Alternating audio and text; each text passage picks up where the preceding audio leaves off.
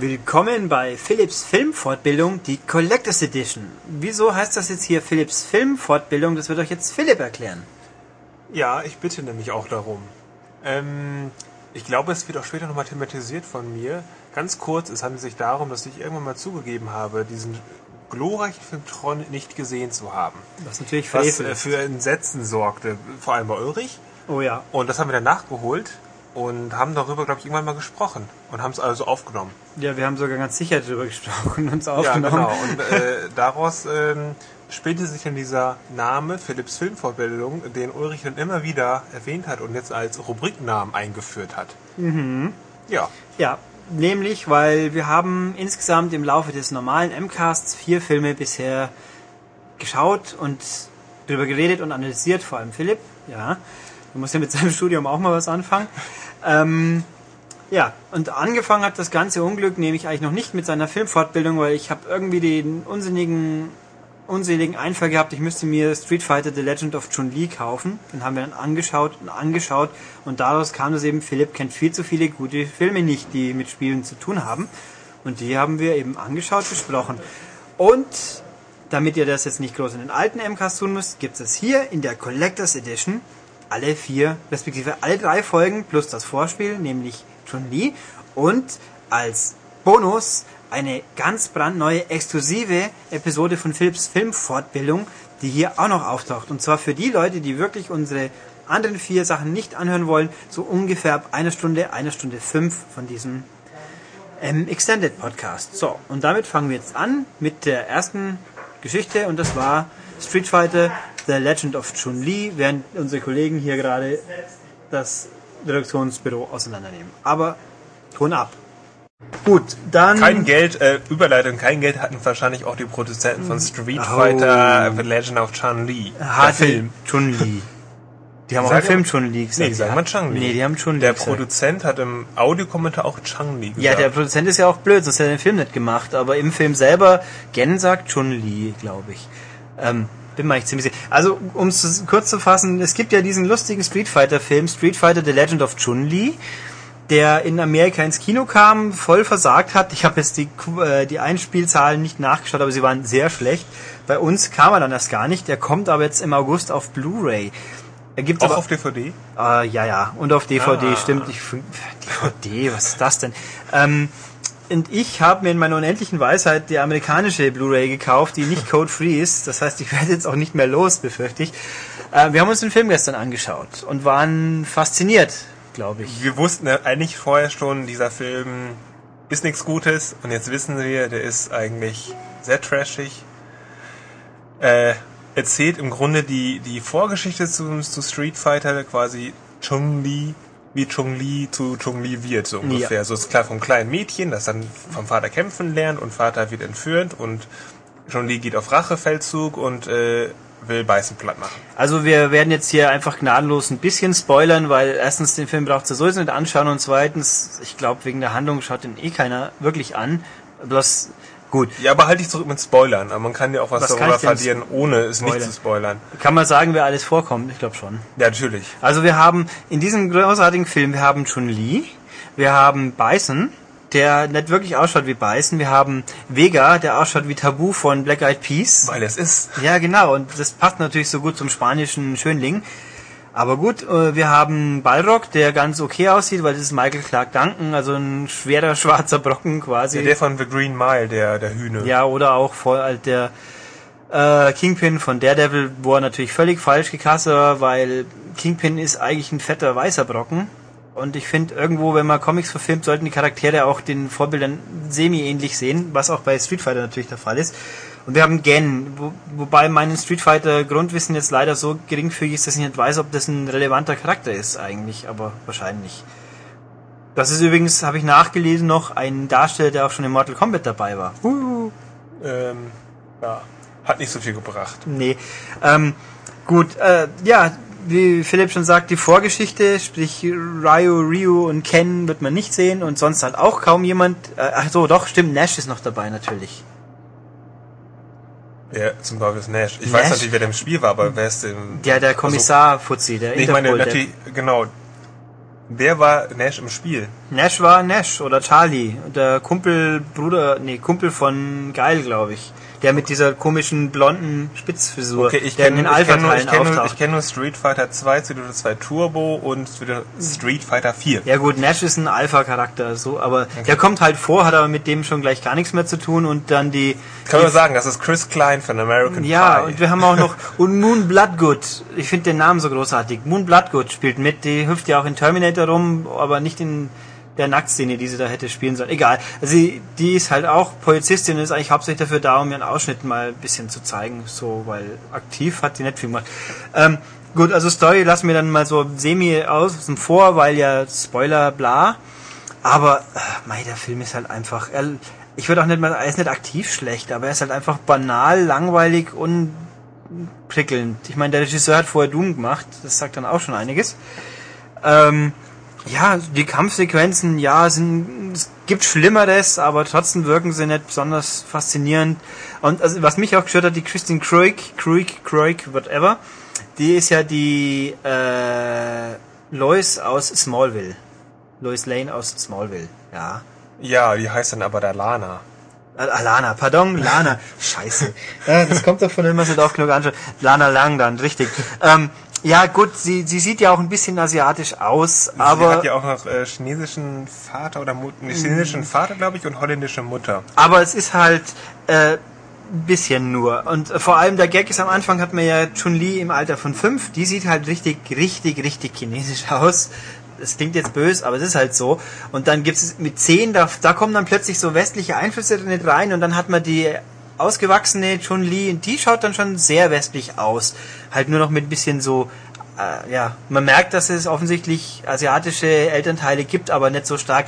Also hätte man da nicht ein kleines Kind casten können, das auch äh, nicht so anders wirkt, sag ich mal. Also komisch und halt beißen ist halt ganz anders. Also wenn wenn er nicht beißen hieße, wäre er vielleicht ein ganz akzeptabler Bösewicht gewesen. Also ich finde, Beißen ist in diesem Film noch der Beste. aber er ist halt überhaupt nicht beißen. Ich weiß nicht, wie Beißen in, eigentlich ist. Auf Ja, jeden Fall ist Beißen ist ziemlich ein- fies in diesem Film. Ja, viel. Aber beißen ist halt äh, hat einen blöden Umhang und so ein Cappy und naja. Ja, ähm, okay, damit sprichst du das an. Also in diesem Film gibt es wenig Street Fighter Charaktere und die sehen diesen Street Fighter Charakter aus dem Spiel auch nicht ähnlich, weil die irgendwie, ähm, die haben quasi nicht die original Kostüme. Beißen läuft eh immer nur so ein Business-Anzug rum. Ja. Vega ist Aber er so ein, coole blaue ist wie so ein, genau, ist, Vega ist wie so ein schwarzer Ninja, komplett mit Silbermaske und schwarzem wallenden Haar. Und Chun-Li ist äh, meist nur in so ganz normalem Freizeitoutfit. Ja, ein bisschen so liegen und manchmal in so einem blauen Ja, Kleid. das Kleid ist wenigstens blau, das ist ja schon mal immerhin etwas. Also es, der Gag ist auch, auf dieser Blu-ray gibt's ein extra, eine Slideshow, die dann vergleicht Film und Spiel. Und dann sagst du halt echt, ja okay, ähm, dann hast du hier halt deinen Vega und da hast du den Film Vega. Und hier hat man Beißen mit eben diesem Militär-Diktator-Outfit und dann hat man daneben den Geschäftsmann. Also, tolles Extra, was erst recht darauf hinweist, wie unterschiedlich die Charaktere rüberkommen. Ähm, ja, Also okay, ähm, bevor wir euch hier langweilen, wir sagen noch mal ganz kurz, dass dieser Film nicht so gut ist. nee. Ähm, nennen, ich nenne jetzt noch mal drei Beispiele. Ich hoffe, dass ich die zusammenbekomme. Ähm, ein Beispiel. Chun-Li bekommt auf geheime Weise eine so eine Schriftrolle mit chinesischen Schriftzeichen drauf Oh ja. ähm, und sagt dann so, oh, ich frage mich, was das wohl heißen mag. Und in der nächsten Szene spricht sie Chinesisch. Also sie kann Chinesisch, aber sie kann das, die kann die Schriftrolle irgendwie Ja, nicht lesen und wird dann quasi auf Reise geschickt, um das rauszufinden. Und dann heißt es irgendwie, ja, das ist Altes Anci- Ancient Chinese, also Genau. altertümlich. Äh, trotzdem kann ich auch altes Deutsch lesen. So ist es Ein nicht. bisschen zumindest. Ja, also das war ein Ja. bisschen wischiwaschi. Ja, dann ist auch wieder so, ähm, es gibt einige Action-Sequenzen mit ähm, Schusswaffen und diese Leute können aus fünf Metern wirklich nichts, gar nichts treffen. Das ist, also es ist wirklich so dämlich, dass sie davor stehen und nichts treffen. Das, ja, Ja, das, ist durchgehend in diesem Film so. Die stehen im Kugellager und nichts passiert und dann springen sie doch noch mal hin und her. Moon Bloodgood wird einmal getroffen. Ja, Und sie ist, also die die arme Frau hat echt nichts zu tun, außer blöd rumzustehen, dem Chris Klein zuzuarbeiten. Sie küssen sich einmal ganz toll. Äh, oh, da, so eine so eine großartige Observierungsaktion, die auch Okay, so wir, wir lassen, okay, lass uns mal diese Observierungsaktion wirklich nochmal einmal erklären, äh, erzählen. Und das spricht eigentlich für diesen Film. Ja. Okay, ähm, das ist das böse Feindgebäude, das observiert wird von Chris Klein und seiner äh, Moon Bloodgood. Moon Bloodgood. Also das, die beiden sind eben Spezialisten, äh, Poli- Polizisten. Und ähm, die wollen jetzt rausfinden, ja, Wo Balrog, sie wollen wissen, wo Balrog hinfährt quasi. genau. Und der, da steht extra eine schwarze Limousine vor und Balrog geht raus und will dann in diese Limousine einsteigen. Aber weil sie nicht erkannt werden wollen, auf 50 Meter Entfernung oder so, muss dann Chris Klein ganz schnell sich umdrehen und Moon Bloodgood küssen, damit man sie beide nicht erkennt. Genau, und in dem Moment geht Balrog quasi in die schwarze Limousine rein und dann gibt's eine Umblende und dann geht er auf geht er quasi durch die andere Tür aus der Limousine wieder raus, Raus. und geht dann in so ein Taxi rein, was direkt daneben steht. so ein Mini-Taxi Und das kann natürlich nicht gesehen werden, weil Chris Klein und, äh, Moon und Bloodgood. Moon Bloodgood sich ja küssen mit Absicht, damit Balrog ihn nicht sieht. So können sie aber nicht sehen, dass der Balrog sie eigentlich verarscht und in das Taxi steigt, das direkt neben der Limousine steht. Und die Folge ist, die folgen später der Limousine natürlich. Aber ich glaube, das wird dann, das sieht man gar nicht mehr, wo- was denn überhaupt, das, also es kommt keine Szene, oh scheiße, wir sind dem falschen Auto hinterhergefahren. Nee, nee, das wird dann einfach völlig über Das ist dann egal, weil äh, Balrog ja verfolgt wird von Chun Li später. Weil die Chun-Li. nämlich Chun Li, weil die ja viel schlauer ist als alle anderen. Genau. Und auf jeden Fall ist diese Szene, wirklich so dämlich, dass sie sich quasi gegenseitig verarschen, weil man denkt so, das ist, was soll das? Das ist so war- extrem unfreiwilliger Humor. Ja, es war, also ich würde sagen, irgendwie war der alte Street Fighter Film cooler. Der war zwar totaler Käse, aber die Charaktere haben halt halbwegs ausgesehen wie die Charaktere und es war halt einfach, der ist als Komödie funktioniert er glaube ich heute noch ganz gut. Aber Ja. schön. Also diese Blu-ray nochmal um zusammenzufassen, wer zu viel Geld hat und einen Code-Free Blu-ray-Player oder von mir aus DVD-Player, kann es jetzt in Amerika kaufen. Bei uns Deutschland im August. im August Ich. und ja, ich würde sagen, Mai aus der Videothek kann man schon mal mitnehmen. Geld dafür ausgeben würde ich im Nachhinein glaube ich auch nicht nochmal. Aber immerhin war's, haben wir jetzt was gehabt, über das wir reden konnten. Ja, das war, wie gesagt, Street Fighter, Legend of Chun-Li und wie ihr hört, sind die An- und Abmoderationen in Anführungszeichen ein bisschen holprig, weil ich habe das Zeug einfach aus den alten Podcasts rausgeschnitten und da geht nur begrenzt viel. Ja, Ich wollte sagen, ich kann ja auch nicht immer das Gleiche sagen, von daher mussten wir die Originalspuren nehmen. Ja, das Drehbuch haben wir nicht weggeschmissen vorher. Ähm, oder nachher. Gut, also da, nach diesem Film kam irgendwann kam mir die glorreiche Idee, Philipp fortzubilden. Und dann habe ich irgendwann mal aufgerufen, was wir anschauen sollen. Und die Wahl war zwischen Tron und The Last Starfighter. Dann kamen auch ein paar Einsendungen, wo ungefähr 50-50 waren. Und dann habe ich jetzt gesagt, dann fangen wir mit dem Film an, wo ich definitiv weiß, dass er gut ist. Und das war Tron. Und das hört ihr jetzt. So, und nach dieser gehaltvollen äh, Unterhaltung gehen wir jetzt zu was anderem gehaltvollen über. Wie ja vor zwei, drei Wochen angekündigt, habe ich mir zum Ziel gesetzt, den Jungspund Philipp mit wichtigen Filmen vertraut zu machen. Und das haben wir jetzt diese Woche geschafft. Und was haben wir angeschaut, Philipp? Wir haben uns Tron angeschaut. Aber Genau. ich muss dazu sagen, natürlich kenne ich die meisten wichtigen Filme. Nein, Tron war nicht. bisher noch nie auf meiner Liste, weil irgendwie, das hat mich immer abgeschreckt. Aber ich habe den jetzt gesehen und der ist gut. Der ist gut, habe ich ja gleich gesagt. Siehst? Obwohl er nur schleppische, wie viel, 28, nee, 27 Jahre auf dem Buckel hat. 27 Jahre, also er ist fast so alt wie Philipp. Huch.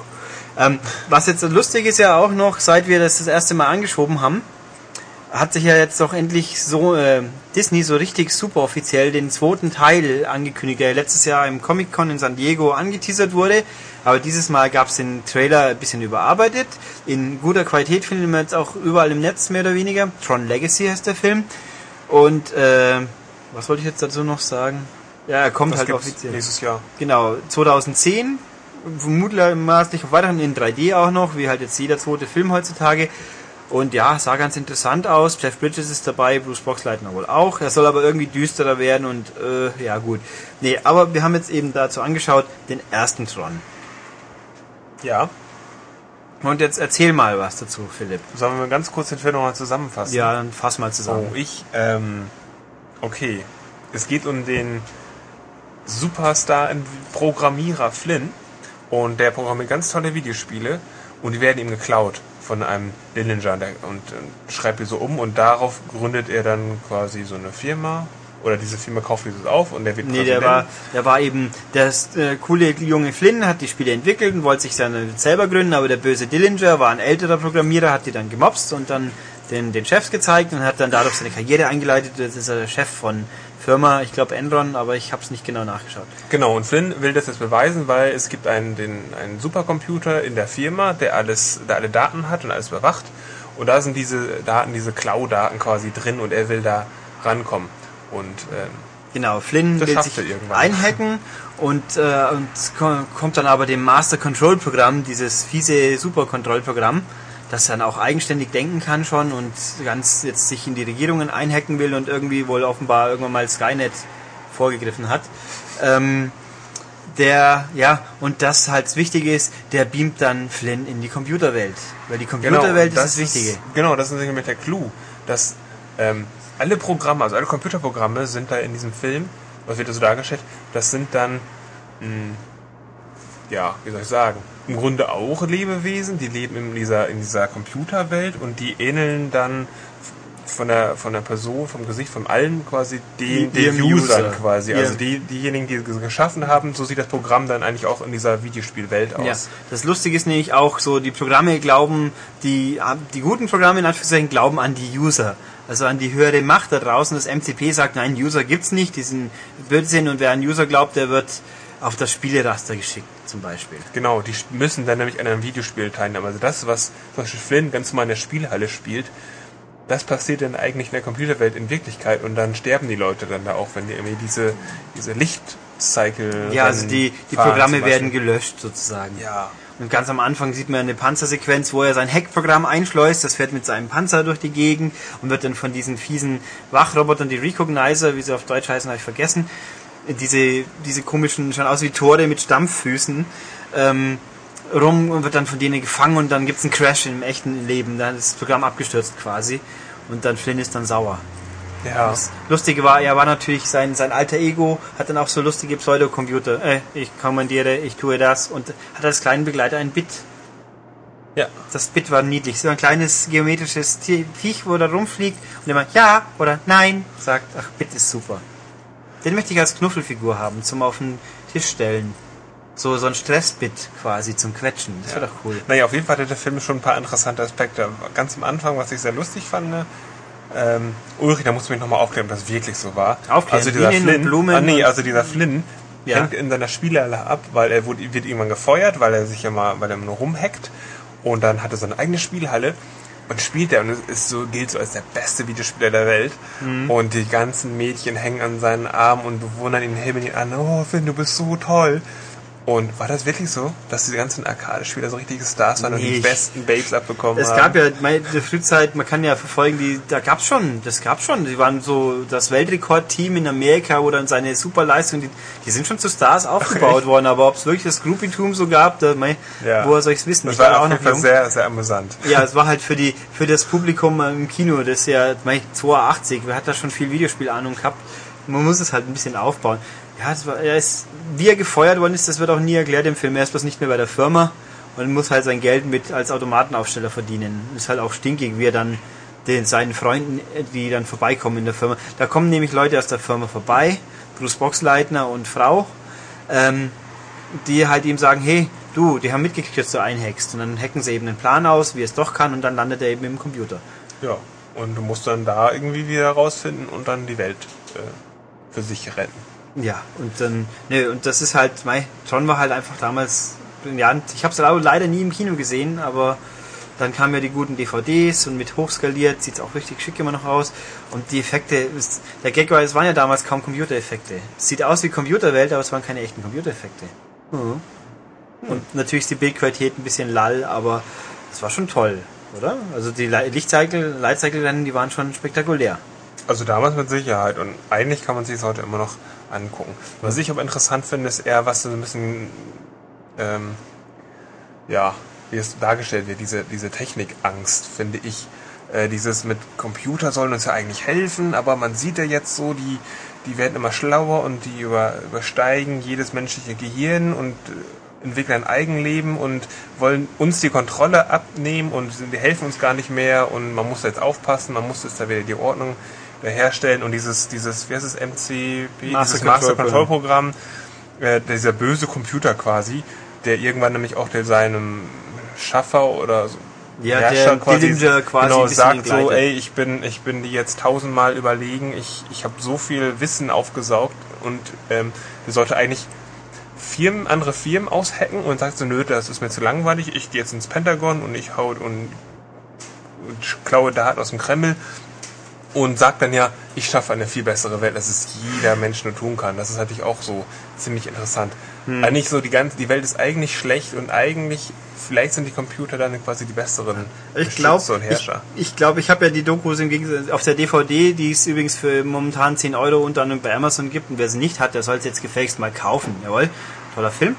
Ähm, da sind ja auch vier, fünf Stunden Dokus und Kommentartext drauf. Ich glaube, die Leute, wenn ich es jetzt noch richtig im Kopf habe, der Listburger und Co., die haben das gar nicht so ernst, streng, seriös ausgedacht. Das war halt eine Story und der Computer ist halt böse und da war gar nicht so mit Utopie und Zukunft wird übel. Ich finde nicht auch den Gag, wenn man nicht zu, wenn man weiter drüber nachdenkt, weil Tron, der Titel hält Tron ist ja ein kleines Programm, den eben jemand, das jemand programmiert, der könnte die Datenströme überwachen und der könnte also überwachen, was das MCP macht und MCP findet es nicht gut und am Schluss, den spoil ich jetzt einfach mal, was soll's, Film ist immer noch gut. Also die Guten gewinnen, in Anführungszeichen. Aber wenn man überlegt, das Kontrollprogramm, das alles überwachen könnte, sogar das böse Kontrollprogramm, das gewinnt am Schluss. Also sprich, da war, wäre eigentlich immer noch Kontrolle da, bloß halt die gute Kontrolle in Anführungszeichen. Aber die könnte dann ja korrumpiert werden. Und, also sprich, nicht so viel drüber nachdenken. Aber ich finde das Spiel in dem Film immer noch toll. Ich finde schon, dass man drüber nachdenken kann. Kann. Ähm, vor allem, wenn man überlegt, 1982, ähm, Kalter Krieg, äh, Eiserner Vorhang, ja, das und ist aber Wargames eigentlich dann. Ja, aber die sagen im Film ja auch, oh, wir müssen das Master-Kontrollprogramm aus, äh, wir müssen es irgendwie deaktivieren, das ist zu mächtig, das kontrolliert alles. Und sagen dann so, ja, wenn wir das abschalten, dann sind wir frei, dann gibt's wieder Freiheit, dann ist wieder alles im Fluss, dann geht's allen gut und toll und bla bla. Und äh, für mich ist da irgendwie die Analogie ganz stark zu Kapitalismus. Äh, so quasi, ja, wir müssen alles befreien und wenn alles im Fluss ist, wenn sich jeder frei bewegen kann, so wie Finanzströme, dann ist alles toll und gut. Ich sag dazu, ich bin froh, dass ich den Film gesehen habe, bevor ich so, so kritische Gedanken rumgeschmissen habe, dann konnte ich ihn als Unterhaltungsfilm besser genießen. Ach Gott, du Intellektueller, du, furchtbar. Nein, das so klingt ja das. fast wieder Herde. ich habe das, hab das studiert. Ach, unter anderem. Ja, furchtbar. In, in, in, den USA ist sowas ganz, ganz großes Thema. So die Ideologie in, in, in Filmen und in Serien und sowas. Und da ich das gelernt. Oh. Wie man solche Filme sich eigentlich auch angucken ja, kann. Aber ich möchte Vor allem, wenn man da den, den historischen Hintergrund betrachtet. Ja, ich will aber eigentlich gar nicht. Aber gut. Nee, also Eben, äh, ganz kurz mal, das ist ja der, der Sinn in, von Ideologie, von versteckter Ideologie. Die verbirgt sich hinter oh. Unterhaltung, so dass du das alles also quasi einfach so auf und auch so als Unterhaltung so alles ist doch gar nicht so schlimm, sondern ein Film und trotzdem ist es im Kopf drin und du denkst, es, denkst es und du lebst es. Äh, so funktioniert das heute. Also ist schon ein subversiver Disney-Film quasi. Eben, das ist nämlich von Disney. Ja. Das darfst du, äh, darfst du nicht vergessen. Also Disney ist sehr extrem, was das angeht mit irgendwelchen Botschaften. Ich erinnere nur an Aladdin. Ja, aber Antikapitalismus-Botschaften. Äh, hier in Aladdin, äh, da wird jemand, da wird jemand erwischt beim Clown und sollen die Hände abgehackt werden. Das stimmt gar nicht. Das ist in ganz, ganz extrem seltenen Fällen im Iran gibt's das und die sagen so, oh, im ganzen Islam, in der ganzen arabischen Welt passiert das mit Dieben. Völliger Quatsch, das ist Ideologie. Ja, die sagen einfach, die sind schlecht und wir sind zivilisiert. Bei uns gibt's sowas nicht. Die kriegen höchstens da sechs Monate Hausarrest. Mhm. In den USA zum Beispiel.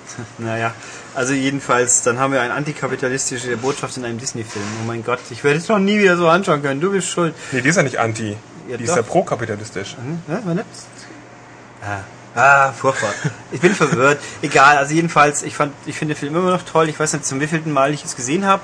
Wir haben ihn auf Deutsch angeschaut übrigens, weil da ist der Surround Mix leider lang nicht so gut, aber die Zitate sind halt cool. Ende der Kommunikation. Und da ist ein User, eliminiere ihn. Ganz wichtig. Und Philipp hat auch gleich beim allerersten Mal den versteckten Pac-Man entdeckt. Ja, das war nett. Ja, und dann haben wir, also, ja, und also ich würde mal allein nochmal wegen, der, wenn man noch nicht gesehen hat, da lohnt sich allein wegen dem Look. Der Look ist einfach super dieses Neon-Schwarz-Misch, nur Konturen und auch die Outfits der Charaktere passt. Also der Computercharaktere, die 80er Jahre Zivilbevölkerung sieht ein bisschen, äh, ja, ist nicht sehr modisch gealtert, sagen wir es so. Und ja, dann haben wir noch zum Spaß natürlich, weil Tron ist ja so wichtig, dass es die zwei alten Automaten als Xbox Live-Spiel zum Download gibt. Ja, die haben uns mal reingezogen. Ja, und Philipp war fasziniert davon.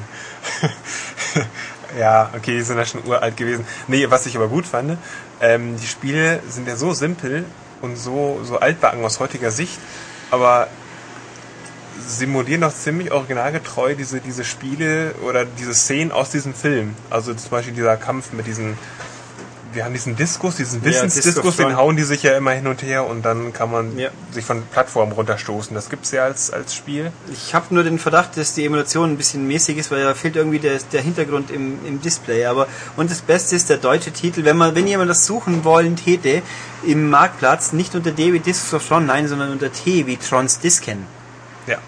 Super. Ähm, bei diesem ersten Spiel, war das das erste Spiel, Das wo es erste- vier Spiele das war in das einem erste, das war ja, das ist aber lustig. Ähm, dieses eine Level muss man eben vier Minispiele machen. Mhm. Die hast du ungefähr alle zusammen in einer Minute geschafft. Das ja, war schon ich habe es lustig. ersten Besuch geschafft. äh, ich meine, das Lightcycle-Rennen ist ja schließlich ist ja wirklich ikonisch. Das gibt's ja ohne Ende als als Shareware und irgendwas Version. Das ist schon immer noch toll. Aber im Automat war es wirklich eine sehr kurze Angelegenheit. Ach, der Schmied meint, er hat es sogar gar mal programmiert. Also es muss schon extrem simpel sein, soll es heißen. ähm, ja, Ja, er hatte das ja mal, er hat sich ja mal versucht am Studium. Ja. Er hat es ja sogar durchgezogen. Äh, als, nicht, dass er was gebracht hätte. als aber Bachelor, okay. aber nur, sage ich. Ja. mal. Bachelor Programmierung. Tja, Bachelor.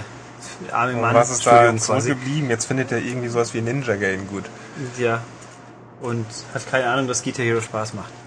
Genau. Ja, ähm, ja es gab ja auch noch so zur Vollständigkeit halber Tron 2.0, das gab es auf der Xbox, das war so die Spielfortsetzung des Films, ist auf der DVD, ist glaube ich sogar ein Teaser äh, Easter Egg, wo das andeuten, alle, oh Film, und dann kam ein Spiel raus. Das Spiel war ein Ego-Shooter gemischt mit Lightcycle-Rennen. Lightcycle-Rennen waren ein bisschen lall, Ego-Shooter war ganz cool, der Look war sehr stark. Wer es irgendwo noch finden mag, PC gibt es auch, sage ich jetzt ausnahmsweise, das war echt ein interessantes Spiel. Und auf dem GBA gab es es in isometrisch, da waren gleich sogar die Automaten drin. Ähm, und einen Comic gibt's, was dann wiederum den Film auch fortsetzt, äh, was aber ein bisschen merkwürdig war. Den gibt's auch nur in Amerika. Gut. Nee. Also Tron, zwei Daumen hoch. Und Ja, ich bin froh, Ulrich, dass ich diesen Film gesehen habe und dass Brav. du mich erleuchtet hast. Genau, ich werde nämlich Philipp jetzt dann irgendwann weiter erleuchten. Wie wir ja schon mal angedroht haben, Last Starfighter wird mal drankommen. Philipp hat aus, ohne ihn gezwungen zu haben, Interesse an Dead or Alive geäußert. Ja, Mhm. ich weiß nicht genau warum. Ich auch nicht. Es hat jetzt keinen. Äh, es ist zwar nicht ganz das gleiche, aber wir schauen ihn trotzdem mal an. Dann ist mir noch eingefallen, ich glaube Hackers machen wir zum Spaß irgendwann mal. Ich fand den sehr witzig. Hast du den schon mal gesehen? nö, sagt mir nichts. Perfekt. Mit Angelina Jolie und Johnny Lee Miller. Ach, so ein alter Film von der. Ja, da war sie noch jung. Und irgendwann, wenn ich die DVD, es gibt inzwischen Electric Dreams auf DVD. Das ist ein ganz ein alter Film, wo Stefan Remmler an den Computer gesprochen hat. Leider gibt's ihn nicht auf Deutsch. Auf Ebay war mir die, Videokassette zu teuer, aber den werden wir uns auch mal geben. In England gibt's den nämlich jetzt auf DVD.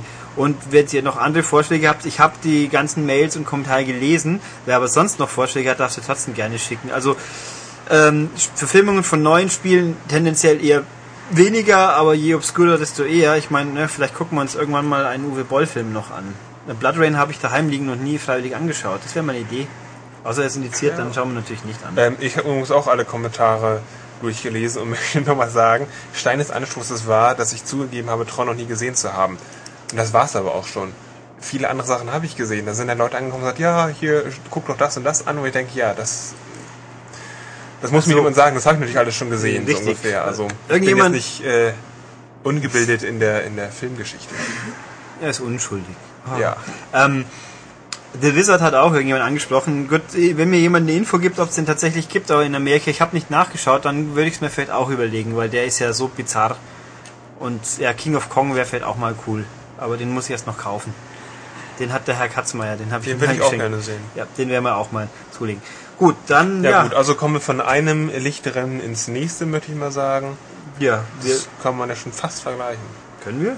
Ja, Ach so, richtig. Das ist richtig, aber da wirklich jetzt Philipp kurz ab, Oh weil nein. nicht unser, unser Zeitlimit in der ersten Aufnahmespur durch ist. Deswegen müssen wir kurz technisch rumpoppeln und dann werden wir gleich diese coole Überleitung auflösen.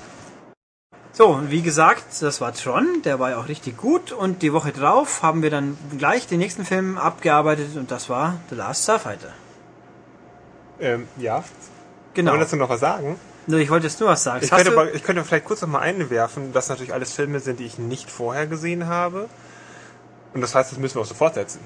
das werden wir auch noch tun. Deswegen, ich, ist ja nicht so, dass ich, un, dass ich ungebildet wäre in Sachen Film. Aber doch alte Filme habe ich meist nicht gesehen. ich habe auch noch ganz Und viele... einige neue vielleicht auch. Genau, ich habe noch ganz viele tolle auf Halde und die wird Philipp auch noch anschauen müssen. Ha, aber jetzt, wie gesagt, The Last Starfighter. Jo, damit ja, lassen wir jetzt erstmal die harte Welt des Business hinter uns und gehen in die tolle, glitzernde Welt des Kinos. Oh, weil, nämlich Teil 2 von Philips Filmfortbildung haben wir diesmal das Jahr 84 besucht und zwar The Last Starfighter.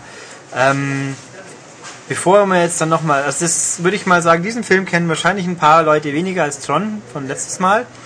Ähm, fasse ich mal kurz die Handlung zusammen. Typ wohnt in, mit Familie in Trailer Park, also im typischen amerikanischen Redneck-Paradies, sag ich jetzt mal. Und das Spiel ist da halt ein bisschen unglücklich, möchte gern was werden, klappt halt nicht, weil kein Geld. Und da steht ein Automat rum. Und Philipp flüchtet schon mal kurz. Ich hab's vergessen. Äh, er muss was organisieren. Also ich erkläre doch den Film kurz weiter. Ähm, ja, da steht ein Automat rum, der nennt sich Starfighter. Das ist halt so ein Ballerteil, sieht ein bisschen aus wie ein besseres Star Wars. Und ja, und irgendwann bricht er den Rekord.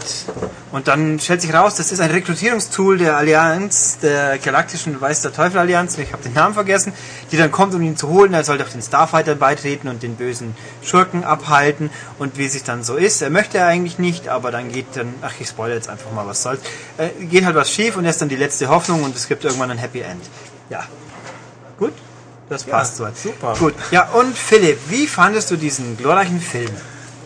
Ähm, er war okay. Im Vergleich zu Tron war er schlecht und man hat ihn auf jeden Fall seine Zeit angesehen. Also was feiert in diesem Jahr oder nächsten Jahr? Dieses Jahr 25. Geburtstag. 25. Also ähm, und dieser Film ist hoffnungslos überholt nach heutigen Maßstäben. Und ich kannte diesen Film nicht und habe ihn mir also gestern angeguckt. Äh, ich kenne ja sonst nur so Transformers-Filme und dann habe ich mir den reingezogen und dachte so, uh, nicht schlecht.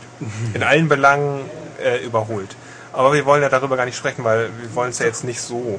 Auch ein bisschen schon. Also wir haben, wir haben angeschaut, ich habe mir vor, das ist jetzt zehn Jahre alt, die DVD tatsächlich. Vor zehn Jahren kam die DVD in Amerika raus. Das war dann die Bla Collectors Special irgendwas Edition. Und ich habe jetzt beim Mini-Research festgestellt, hey, nächste Woche, glaube ich, oder übernächste Woche kommt dieser Film wieder raus, in Amerika nur, zugegeben, als DVD und als Blu-ray, die voraussichtlich code-free sein wird und auch nur knapp 20 Euro kostet, je nachdem, wo er bestellt. Hat aber scheinbar die gleichen Extras wie vor zehn Jahren. Und das Bild wird hoffentlich ein bisschen besser, weil das war teilweise brutal vergrieselt. Also als Blu-ray möchte ich das dann fast nicht erleben. Und lustig war, ich habe mir gestern, wie Philipp dann schon geflüchtet ist, noch die Extras angeschaut. Es gab eine neue Doku, die dann vor zehn Jahren gedreht worden ist, wo sie drüber reden, was sie denn für Pionierleistungen getan haben und was für gute Unterhaltung und dass dieser Film eigentlich irgendwie Kult ist. Ja, das ist er irgendwie schon, aber so ganz äh, kann ich es auch nicht mehr erklären. Ähm, was wolltest du jetzt drüber als erstes Ach, ich habe loswerden? nur gestern Abend noch ein paar Sachen aufgeschrieben, die mir aufgefallen sind. Dann leg los. danach. Ich Was heißt aufgefallen?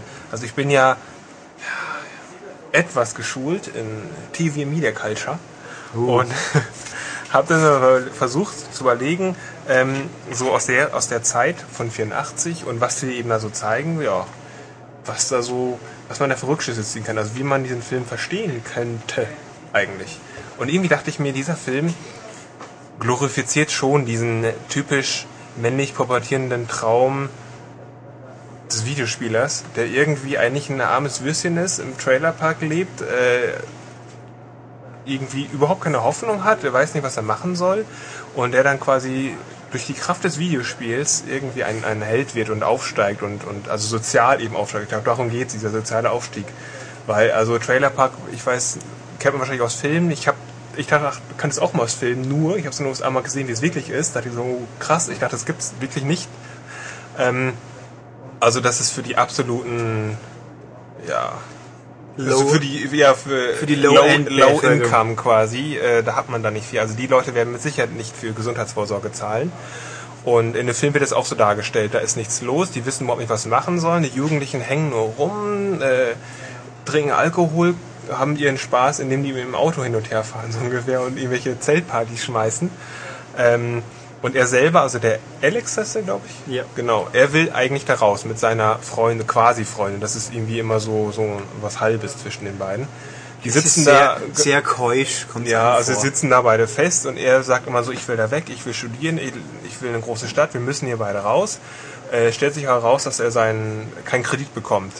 Und die Mutter sagt, ach, so nicht schlimm, geh doch auf City College wie deine Freunde auch.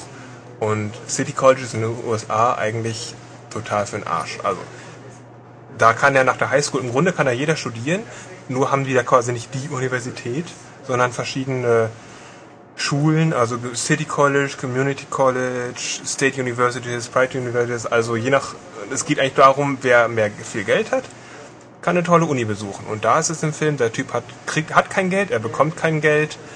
Eigentlich ist es vorbestimmt, da äh, wird nie aus diesem Trailerpark rauskommen. Aber dann gibt es einen Videospielautomaten. Ja, es gibt Und alles, alles äh, fügt sich zum Guten, aber der hat Natürlich, weil er das kennt, wie, es, wie, sein eigentliches Leben ist, hat er diese Rückschläge und deswegen wehrt er sich auch am Anfang so dieses, ich will euch nicht helfen, also es ist so, dass diese, dieser epische Raumfahrerkrieg da zwischen diesen Völkern, wo er eigentlich ja helfen soll, stellt sich heraus, dass die Erde nicht in diesem Sternensystemverband integriert ist. Das heißt, die Erde hat damit eigentlich nichts zu tun. Deswegen sagt er sich irgendwann, als er es rauskriegt, äh, ich will euch gar nicht helfen, denn die Erde hat ja gar nichts damit zu tun, ich will nach Hause. Also so und Und der ist auch nur dazugekommen, weil dieser Automat, der das Rekrutierungstool ist, ist von so einem bisschen halbseidenen äh, Charakter, der halt eigentlich doch lieber Geld machen möchte und halt quasi ähm, ja, ein Headhunter ist. Ja, ist es eigentlich. Der halt Talente sucht, um dafür Geld zu kassieren. Der hat halt gesagt, doch, probieren wir die Erde auch mal aus. ja. Und dass der Automat neben dem Trailerpark landet, liegt einfach dran, weil er eigentlich hätte in Vegas sein sollen, da ist halt was schiefgegangen. Aber es war glückliche Fügung von oben. Ja, naja, auf jeden Fall, das war der erste Zweifel, dieses, ich habe doch damit eigentlich nichts zu tun, ich will es deswegen auch gar nicht machen, das interessiert mich das Leid der anderen. Ähm, zweiter Zweifel kommt, als er wirklich in diesem Starfighter sitzt und dann mal echt schießen soll und es nur aus dem Videospiel kannte und dann gemerkt hat, ähm, das ist irgendwie doch ein Unterschied mit der Steuerung, irgendwie komme ich damit nicht klar und außerdem auf echte Ziele schießen, äh, äh, äh, ich will, ich will doch nicht mehr so ungefähr. Aber das überwindet er auch, weil er quasi einen neuen Freund gewinnt und wie auch immer. Also es ist so ein bisschen im Film, das ist nicht ganz linear, also nicht ganz eine seine so eine äh, die Erfolgsleiter erklimmt er quasi nicht auf direktem Wege, sondern mit kleinen Schwenkern. Und ja, wenn ich jetzt mal so ganz soziologisch reden darf, dann hat das für mich irgendwie, es ist für mich so ein bisschen so ein kleines äh, Abbild der da propagierten Leistungsgesellschaft. Das, was wir heute eben auch haben. Das wird in dem Film öfters mal angerissen. Dieses, hey, wenn du dich nur anstrengst, dann kannst du alles erreichen und du musst es nur wollen. Und irgendwie, er schafft das und seine Freundin ist immer so, die zögert und dann heißt es, ey, willst du nicht hier raus? Und die so, nein, wer kümmert sich denn um Granny, also um die, die Großmutter, da muss doch jemand da sein. Und wird immer dargestellt, ja, sie ist, die Frau ist zu feige quasi und versinnbildlicht so insgesamt einfach so, dass die Leute einfach, wenn sie wollen, dann können sie. Und meist werden sie nur zurückgehalten durch ihre eigenen Ängste. Huch.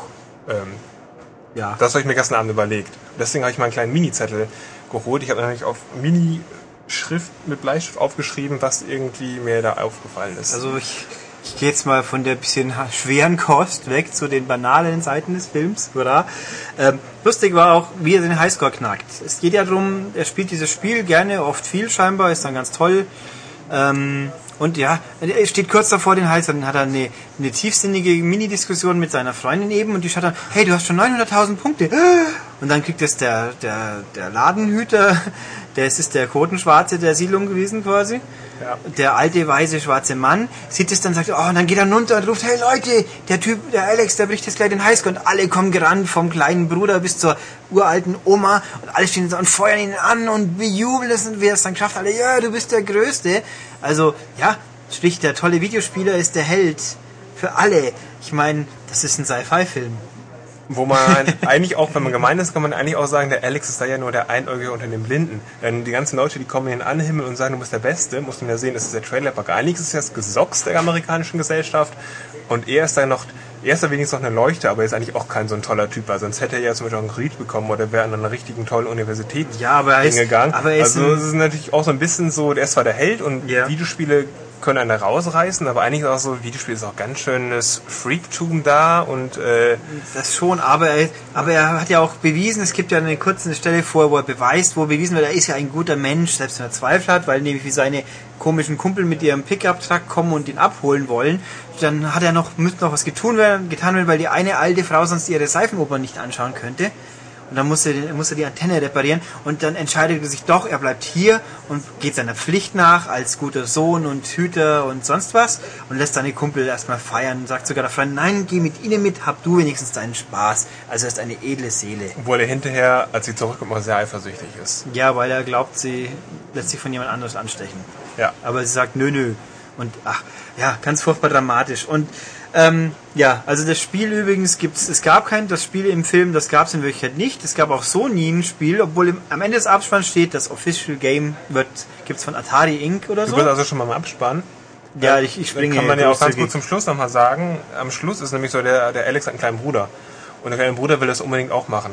Und in der letzten Szene klemmt er sich quasi auch vor diesen Automaten und von, wenn er jetzt den Highstone knackt, dann wird er auch rekrutiert und darf auch da raus. Nö, ich habe das, ist- so interpretiert, kleiner Bubi ist so dumm, er kann nicht sehen, wie das Raumschiff abtippt, weil alle vor ihm stehen und deswegen schaut er den Start jetzt virtuell auf eine Konsole an. Nee, das ist immer ganz begeistert bei Alex und, und, und jubelt immer und findet es ganz toll und, und freut sich immer, wenn der Alex da spielt und gut ist.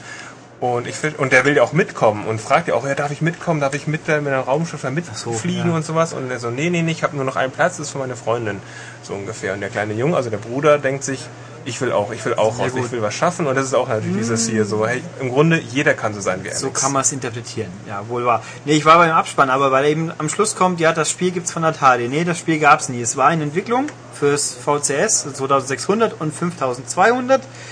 Ist aber nie fertiggestellt worden, weil gut 84, da hatten wir ja schon den lustigen Videospiele-Crash. Aber die, der Code ist dann irgendwie mal recycelt worden, zumindest auf dem 5200. Oder gibt sogar einen Prototyp, den man im Netz an den gängigen Emu-Stellen finden kann. Äh, es ist ein Star, so mehr so strategisch angehauchtes äh, ja, Ballerspiel, nicht so ganz mit Zielkreuz schießen. Ähm, also ich glaube, damals war es recht komplex und also wir haben es auch nicht gespielt, ich gebe es jetzt zu. Und, aber es gab es nicht. Ich fand es bloß lustig, so hinten groß die Erwähnung, das offizielle Spiel. ja, weil es es dann eben auch offiziell eben nicht gab. Ja, Also es soll eben recycelt gewesen sein durch Ja. unter anderem Namen dann eben. Ja, und es war ursprünglich sogar ein Recycling von einem in Entwicklung befindlichem anderen Spiel. Also es ist ein bisschen konfus. Man findet im Netz, wenn man googelt, schnell die Story dazu. Aber es gab es jedenfalls nie.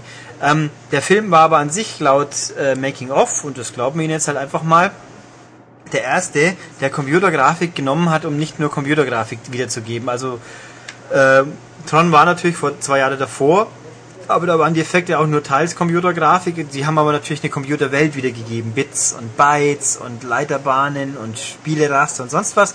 Und hier sollte ja echte äh, Sci-Fi-Welt gezeigt werden. Also das Raumschiff ist natürlich gerendert und halt auch so Weltraumminen und so Krempel. Und besonders beeindruckend war der Asteroid, in dem sie sich mal verstecken vor den Feinden, weil der sah nämlich aus wie ein N64-Spiel. Ja, Also wenig Texturen und die waren dafür ordentlich verwaschen. Also sehr, sehr. Äh, das Raumschiff an sich hat gut funktioniert, finde ich. Also auch für die, wenn man halt denkt, das ist 25 Jahre alt, das Raumschiff sah schon okay aus. Aber dieser, Pla dieser Asteroid war halt einfach wirklich so ein paar graue Flecken und ganz grob schlechtig, als ob es halt quasi eine Vorrenderskizze gewesen wäre. Ist für die Story übrigens sehr wichtig, der Asteroid. Also da überwindet er seinen zweiten Zweifel. Ja, und da entwirft er quasi den perfekten Plan, wie er Genau. die, die Welt und das Universum und eigentlich alles retten kann. Genau. Wobei nämlich, so. weil nämlich dieser komische epische Kampf eigentlich, der ist wirklich ganz kurz dargestellt, also ganz simpel. Einfach nur, finde ich. Also, Ja. Aber Death Blossom. genau. Death Blossom war auch die coolste Smartbomb der Welt. Wenn man das muss man gesehen haben, ist, ist irgendwie witzig. Ja, das ist schon sehr belustigend.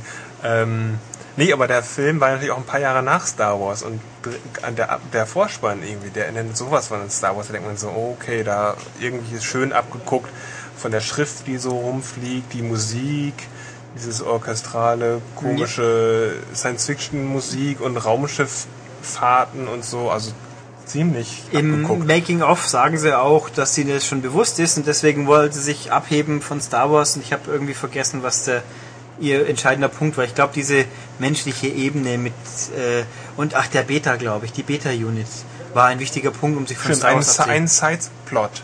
Ja, ein ganz toller. Ja. Also ganz kurz dazu, weil der Alex ja im Raum, äh, im, im Raum, Weltraum. All, im Weltraum quasi, im Weltraum unterwegs ist und da ähm, mal eben so, so einen Krieg löst, ähm, der fehlt dann ja auf der Erde. Und das darf ja nicht auffallen. Deswegen gibt es eine Beta-Einheit. Das ist also ein, ein Roboter, der so genauso aussieht wie er. Aber natürlich ist er kein Mensch und kann deswegen äh, menschliche Handlungen nicht wirklich, er kann es nicht nachvollziehen und er kann es ihm, er ist darauf nicht programmiert und muss das sich alles, äh, muss beobachten und merken und da gibt es eben eine witzige Szene, wenn es um eine Liebesszene und er weiß nicht, was er machen soll und deswegen simuliert er das, was ein Kollege von ihm macht und sagt das Gleiche und das kommt natürlich gut an bis zu einem gewissen Punkt. Ja, wo er dann, ja, also es ist so, und dann auch Mimik, wo er dann so feststellt, hey, Augenbrauen zucken lassen. Und da macht das dann 15 Mal so ungefähr. Damit er es auch ja kapiert hat. Nee, also, ähm, ja, was halten wir von The Last Starfighter letzten Endes? Ich habe ja heute schon mal gesagt, ich halte den Film ja für nicht so gut. Für Nee, also doof. ich sag's mal so, wenn man jetzt die Wahl hätte, sollte ich mir sich nochmal Tron anschauen oder Last Starfighter, würde ich auch sagen, vielleicht ist Tron die bessere Wahl. Auf jeden Fall. Von der Geschichte her, von dem, von der visuellen Aufmachung, also der Last Starfighter, den kann man sich heute eigentlich so. Also das ist schon ein bisschen anstrengend zum Teil, so Ja. wie, wie das alles aussieht einfach. Das ist wohl wahr. Und da kommt irgendwie, in, er kommt halt einfach irgendwie teilweise peinlich und lächerlich, was halt bei Tron, selbst wenn man weiß, Computer funktionieren heute halt einfach anders, aber das war in sich schlüssiger und nachvollziehbarer und passender. Wobei mir gerade einfällt, bei Tron wird er auch, wird Flynn auch bejubelt, wie er als wie den Highscore knackt. Ja, Bei ja, da wird er ja, genau, da wird er ja bejubelt als der beste Videospieler und äh, der hat aber da ganz viele Frauen an seinem Arm und auch eben hübsche und Ja, gestylte. Es ist auch in, ja, in einer, Trailer- Stadt. Und im Trailerpark, da gibt's irgendwie Schon alte Menschen Frauen, und, und eine, eine Frau und deswegen ist es eben auch seine Freundin. So ungefähr. Ja. Obwohl die auch ganz nett war. Ja, war schon okay. Ähm, ja, nee, also wie gesagt, er kommt nächste Woche wohl in Amerika raus. Nächste, übernächste Woche, wer es also wagen will, greift's zu. Ähm, ja, für den nächsten Film wissen wir noch nicht wann und was genau. Wargames wäre sehr naheliegend, aber mal gucken, ob wir was anderes einflechten. Ich werde auch mal, irgendwann werden wir auch vielleicht nicht Spielfilme nehmen, dann, oder ich bin, ich möchte auch mal irgendeine, ja, mal Bill und Ted nehmen und schauen, was Philipp dann für soziale Bill und Komponenten Ted kenne ich natürlich. Ja. Sowas, sowas gucke ich mir ja auch an. Ja, dann würde ich natürlich die sozialen Komponenten trotzdem gerne erklärt haben. Aber Ach gucken so. wir mal. Darf Also der Medienwissenschaftler dazu was sagen? ja, das soll er dann ja auch. Nee, ähm, mal gucken. Wir werden es mit Sicherheit fortsetzen, aber noch wissen wir nicht genau wann und wie, aber das hört ihr dann schon rechtzeitig. Damit Film 2, respektive 3 abgehandelt. Das war der Last Starfighter. Und dann haben wir ein bisschen Pause gemacht. Und für das nächste Mal sind wir immerhin in der Zeit, glaube ich, ein paar Jahre nach vorne gesprungen. Ins frühe äh, zweite Jahrtausend. War das? Nö, das war. Nee, das war, glaube ich, noch vor dem zweites Jahrtausend. Du meinst, doch Jahrtausend jetzt, du meinst doch jetzt Hackers, oder nicht? Ja, das meine ich, aber es war das dritte Jahrtausend, wenn schon, aber ich glaube, es war sogar noch davor. Aber egal, wahrscheinlich haben wir darüber geredet, jetzt haben wir natürlich nicht mehr nachgeschaut. Also, Hackers. Ab jetzt. Und damit machen wir jetzt weiter mit unserer populären und beliebten, das ist ein dasselbe, egal, Rubrik Philips Filmfortbildung. Episode 3 sozusagen. Was haben wir diesmal angeschaut, Philipp? Hackers. Und wieso haben wir Hackers angeschaut? Ähm, das habe ich dich auch gefragt. Genau. In Hackers gibt es ungefähr, da gibt es eine Sequenz mit ähm, einem Wipeout-Prototypen. Denn der Film ist von 1995. Genau, da spielt dann Haupt, Hauptbubi Johnny Lee Miller, respektive Crash Override, respektive Zero Cool, ja, voll krass. Der, und Angelina Jolie, sprich Acid Burn, die spielen in einer komischen, trendigen Hacker, Disco, Glitsche, was auch immer, einen, einen Prototypen von Viper, dem stehen da auf so einem tollen, quasi virtuellen Reality Podest und lenken dann vor sich hin und dann, man erkennt, dass es Wipeout ist, nämlich weil in einer Sequenz mal die Gleiter so eingeblendet werden, so mit dem ganz furchtbar unsubtil eingeblendeten Playstation-Logo. Genau, das sieht man nämlich zweimal, das schöne alte PlayStation Genau. Entertainment-Logo. Und dann die Strecke erinnert auch irgendwie an einen aus dem ersten Teil, aber dann die Gleiter, man spielt in Ego-Perspektive, ich weiß gar nicht mehr, ob das im ersten ging. Wahrscheinlich. Und dann schießt man halt mal auch so Hindernisse aus dem Weg, die hochfahren. Also nicht wirklich viel Wipeout und man erkennt schon, dass das irgendwie war. Und wie Philipp sagt, war es scheinbar ein Prototyp. Aber ja, deswegen haben wir den Film angeschaut. Aber der Film ist trotz auch die restlichen 98 Minuten der 100 sind auch ganz lustig. Ja, es geht ja auch um die Hacker-Szene, Die Elite. um die Elite, wie sie im Film sagen, ähm, in, ja, in Amerika quasi. Die nehmen auch nur Bezug auf Amerika, komischerweise. Ähm, Nee, nee, nö, hinnach kommt schon ein bisschen international auch. Aber nur in einer Szene. Also im Endeffekt geht's um den guten Bubi, Ex-Bubi, jetzt nicht mehr ganz so jung, äh, Crash Override, der halt als kleiner Bubi, ich sag gerne Bubi, ähm, halt ein Virus programmiert hat, der dann 1500, 1507 Systeme auf einmal gecrasht hat und dann ist er verknackt, erwischt und verknackt worden, kein Computer, bis er 18 ist. Und der kommt halt in eine neue Stadt mit seiner Mutter und dann lernt er halt neue Leute kennen, die auch coole Hacker sind. Und dann kommt der eine, der ein cooler Hacker werden will, knackt versehentlich ein ganz besonders fieses System, wo der böse Oberhacker sitzt und dann eigentlich ein Geld Schema aufgezogen hat und da kommt der zufällig drauf und kopiert dann die Daten halb raus und dann gibt's halt die guten Hacker, die Jungen gegen den bösen Hacker, der die äh, quasi äh, ihnen die Schuld anhängen will und dann gibt's halt Kuddelmuddel und das FBI mischt glaube ich auch noch mit, mit einem dummen Agenten, der natürlich sagt, Hacker sind die neuen Terroristen und ja, Ja, ähm, dieses gute böse Seitending wird uns versinnbildlich durch einen äh, durch einen weiteren damaligen Trend. Ja. Die guten Hacker fahren die ganze Zeit mit Inline-Skates durch die Gegend und der böse Hacker fährt die ganze Zeit mit einem Skateboard. genau. Genau. Und, der hat auch keine lustigen Klamotten an, der ist glaube ich normalerweise dunkel gekleidet. ja, das ist immer sehr dunkel. Ja, also der Film ist von 1995, das sieht man ihm auch ganz wunderbar an, weil die, die coolen Hacker haben echt Klamotten an, da fangen wir zum Schreien an, würde ich sagen. Ja, das ist so Post-Grunge-Zeit. Also- möchte ich sagen. Vor allem auch, weil der Film beginnt in Seattle. Dann Ach, zieht Seattle er, war das? genau, Okay. und er zieht dann eben um nach New York.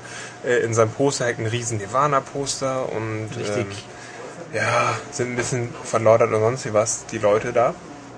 Ähm, ja, Ja. aber darum geht's ja gar nicht. Nee, aber doch noch Klamotten, also ganz tolle Sachen, so kunterbunt gemischte Hemden und dann haben wir noch einen Nebencharakter Serial Killer, wie das Frühstücksflocken Cerealien, der von Matthew Lillard gespielt wird, den, äh, der bei Scream bei war und Shaggy war von Scooby-Doo, Philips Lieblingsfilm, glaube ich.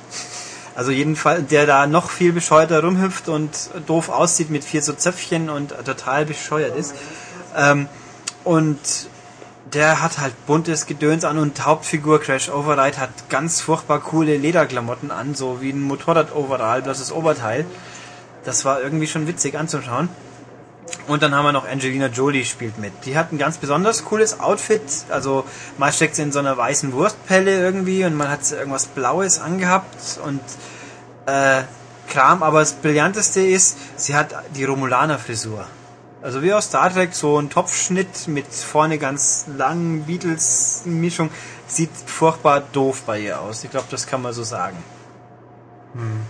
Ja, Ja, schon. so.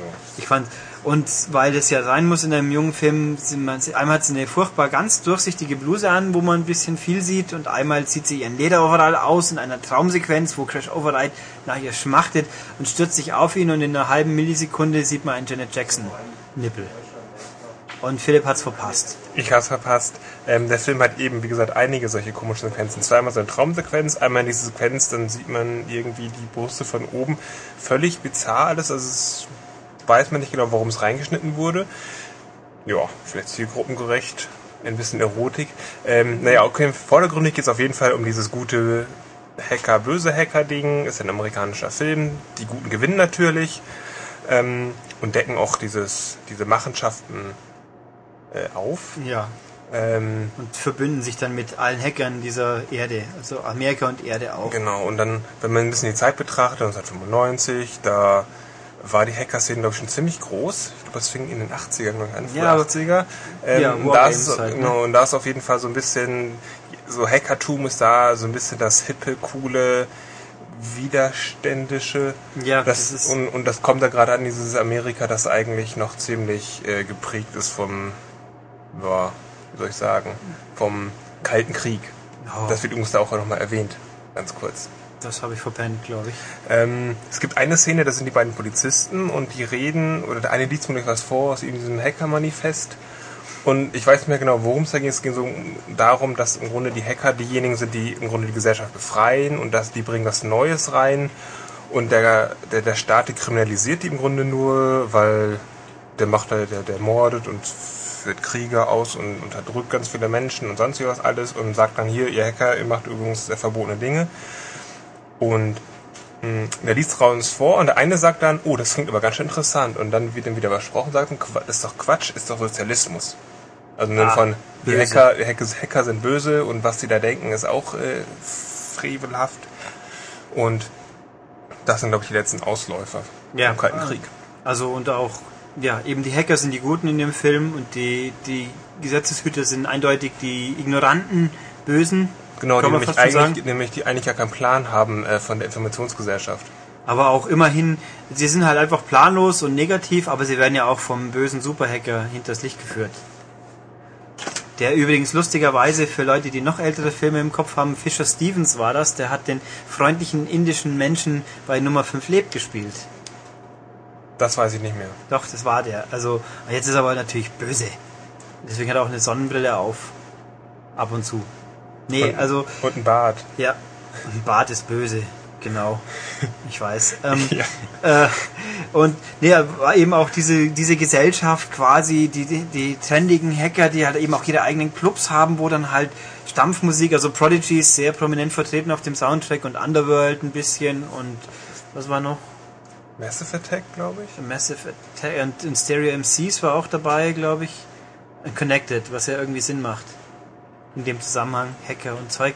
Ähm, also ihren eigenen Club, wo halt mit Graffiti und einer quasi Inline-Skatebahn im Club und Gedöns, also es ist witzig anzuschauen, total bizarr, weil es ist aber ganz anders wie sonst. Der Hacker ist so der Computer-Nerd, nein, das sind die trendigen Typen hier. Ähm, aber irgendwo eine Szene auch, die das auch ganz wunderbar auch nochmal datiert, weil nämlich sie sind zu Besuch bei Acid Burn ihrer Fete, weil die ist die Tochter von einer Frauenratgeber Buchschreiberin, glaube ich. Sie ist aber ganz furchtbar emanzipiert eigentlich und hat auch den mo modernsten Laptop. Und der eine, ui, sie hat ein 28.8 Modem. Ein 28.8000 Baud Modem, was, ja, das war damals schon schnell.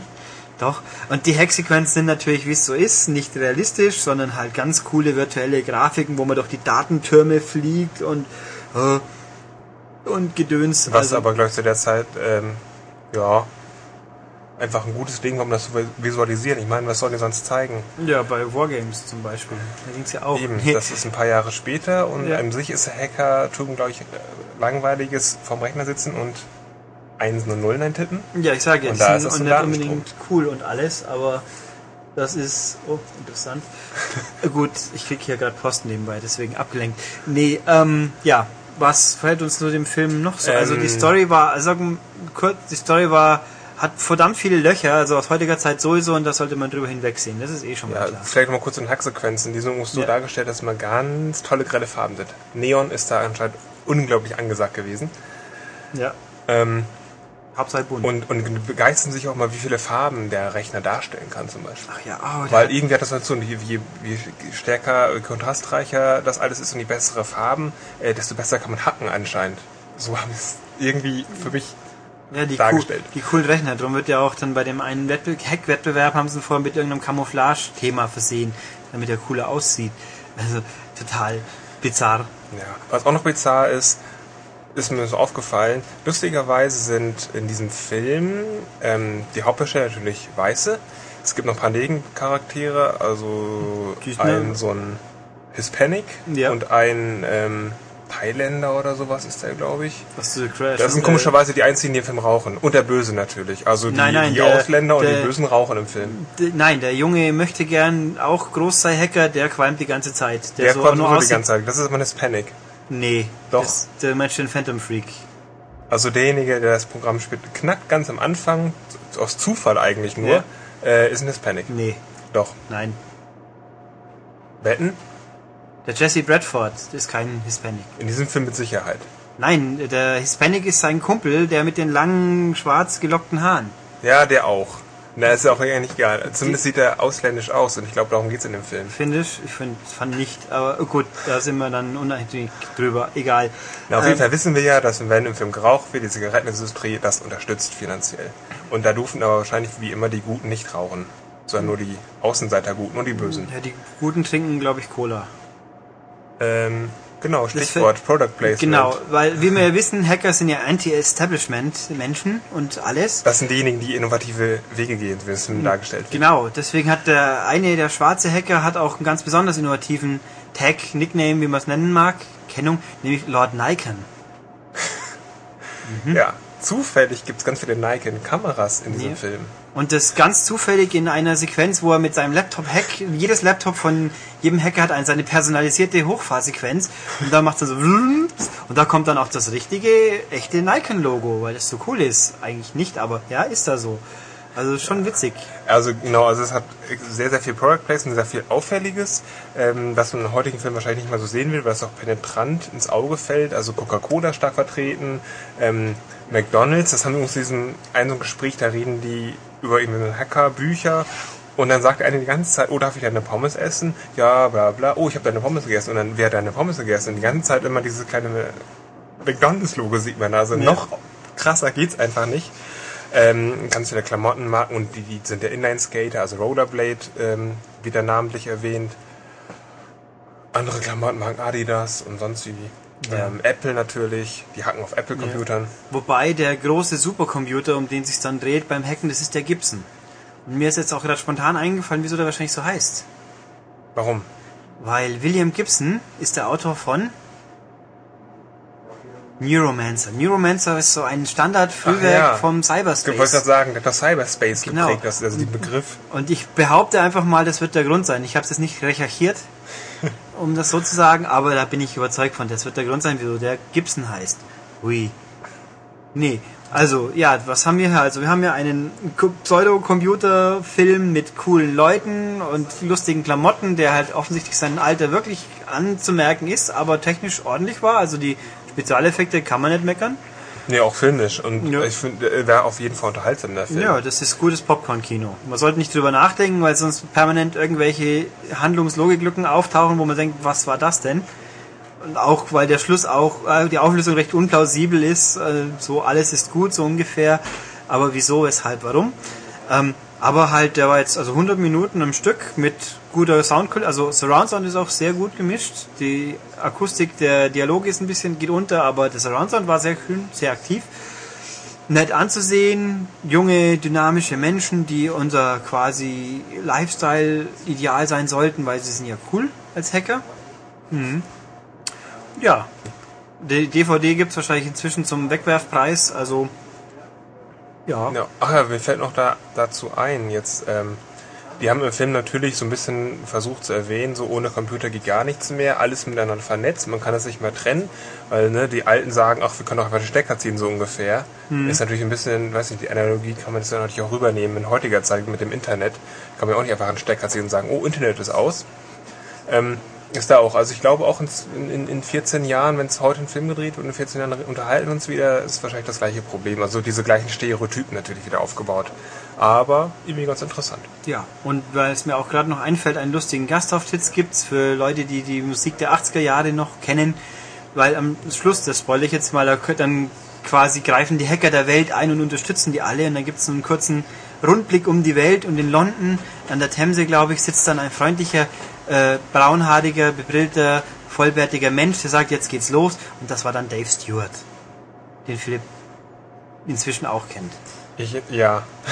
Ein, ein, der zweite Teil von New Rhythmics. Genau, der Mann Die von New Eurythmics. Rhythmics kenne ich natürlich, aber diesen Typen nicht. Ähm, ganz kurz, mir fällt aber ein, das sagst du mich öfter, du musst eigentlich gar nicht erwähnen, dass es ein Spoiler ist. Wenn es ein Spoiler ist, dann denke ich, oh, Gefahr, ich darf nicht hinhören. Das ist überhaupt kein Spoiler. Dieser Typ taucht einfach drin vor und ist eigentlich völlig belanglos. Ja, aber ich diese, hab doch dieses, die- diese Szenen, die sie zeigen. Wenn ihr sagt, das ist Spoiler, dann haben alle Angst und machen aus und hören den Podcast nie Ja, aber wieder. jetzt habe ich doch die große Überraschung ruiniert. Nee, eben, es gibt ja gar keine Überraschung. Doch, das ist Dave Stewart. Ja, aber man muss es ja nicht sagen, es ist ein Spoiler, sondern für alle musikbegeisterten Menschen. Dann Die könnte man aber, hören. wenn ich sage, es ist ein Spoiler, dann glaube ich, es ist was Wichtiges, was ich jetzt erzählt habe. Ja, aber auch ein bisschen was Abschreckendes. Ach, Spoiler sind doch cool. So hinten am Auto und so, gell? Der war gut, ja. Nee, also gut. Jedenfalls, wir haben den Film angeschaut, wir fanden ihn gut. Philipp war gerade abwesend, aber ich glaube, wir finden ihn auch gut.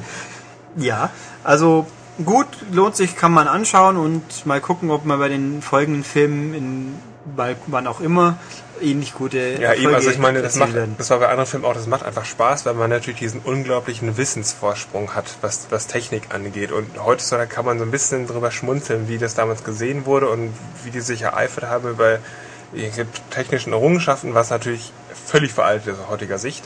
Und deswegen machen diese Filme einfach irgendwie noch Spaß. Ja.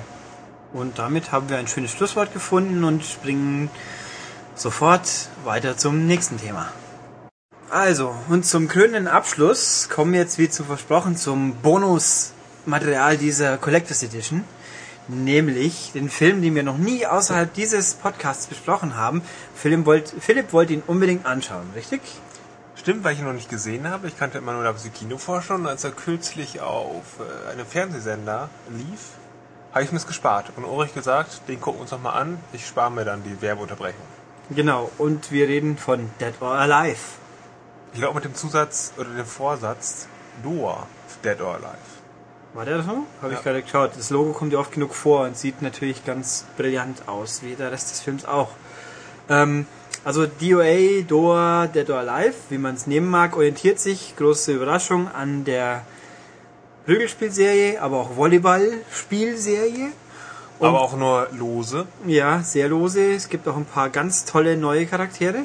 Aber und Regie geführt hat, habe ich gerade nochmal nachgeschaut, ein Corey Yuen. Dieser Mann, den muss man nicht kennen, aber ein, sein anderer westlicher Film, er hat irgendwie sehr viel Hongkong-Zeugs gemacht. Der andere westliche Film, wo er Regie geführt hat, war Transporter. Und Transporter war eigentlich schon gut. Ordentlich. Besser Ja. als Dead or Alive. Sehr unter, ich fand ihn unterhaltsam, was natürlich auch daran liegt, dass der gute Herr, dessen Namen mir jetzt gerade entfallen Jason Statham? Sta- Jason Statham eine coole Sau ist und deswegen kann der Film nicht wirklich schlecht sein, obwohl hat auch schon schlechtere gemacht. Ähm, egal, also jedenfalls, der hat auch Dead or Alive gemacht und ähm, ja, ich glaube, wir würden sagen, er ist nicht so gut geworden.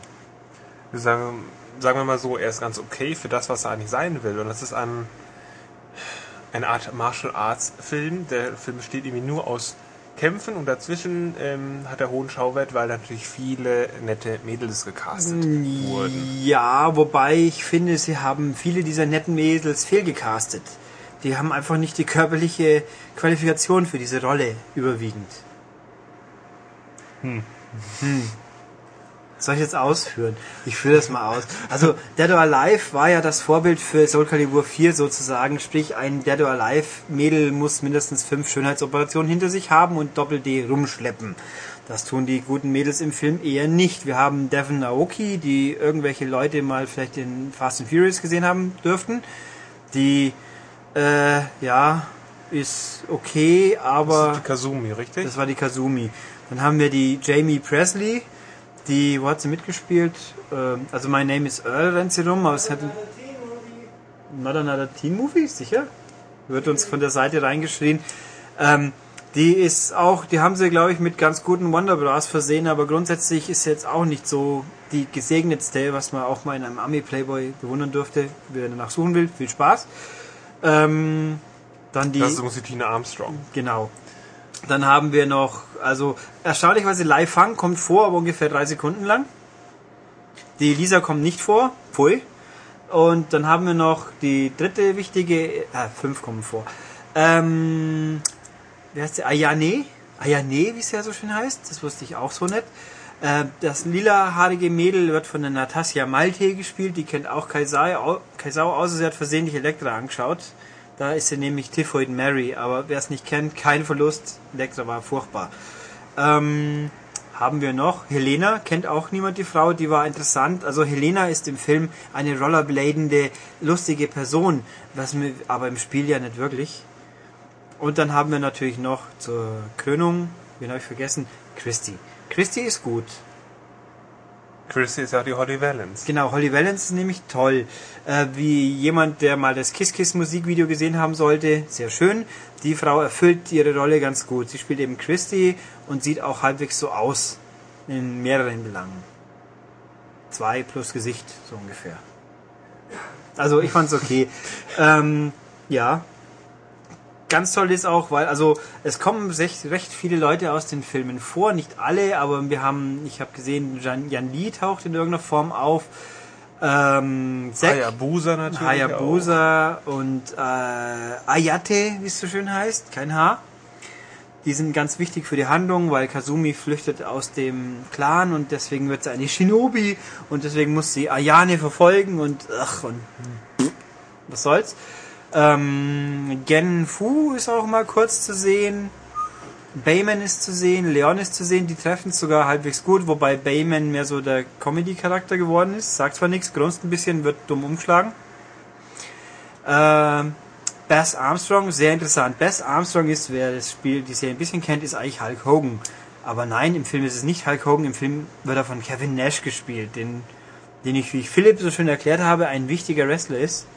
Nicht Big Daddy Cool Diesel. Ja. Der Und mir sagt's natürlich nix. Hm? Mir sagt das nix. Ja, also Big Daddy Cool Diesel war der beste Kumpel von Razor Ramon. Ja. Und sie haben die NWO gegründet mit Hulk Hogan in der WCW und ach, also wer Wrestling vor zehn Jahren geschaut hat, kennt ihn. Der ist groß gewesen, vor allem ein bisschen steif, trifft also auch ganz gut mit Hulk Hogan. Ähm, die Synchrostimme ist auch, glaube ich, die deutsche Synchro von Hulk Hogan sonst, aber und der sieht halt nicht wirklich ganz passend aus, vor allem weil der lächerliche blonde Haarschopf und der peinliche Bart und naja.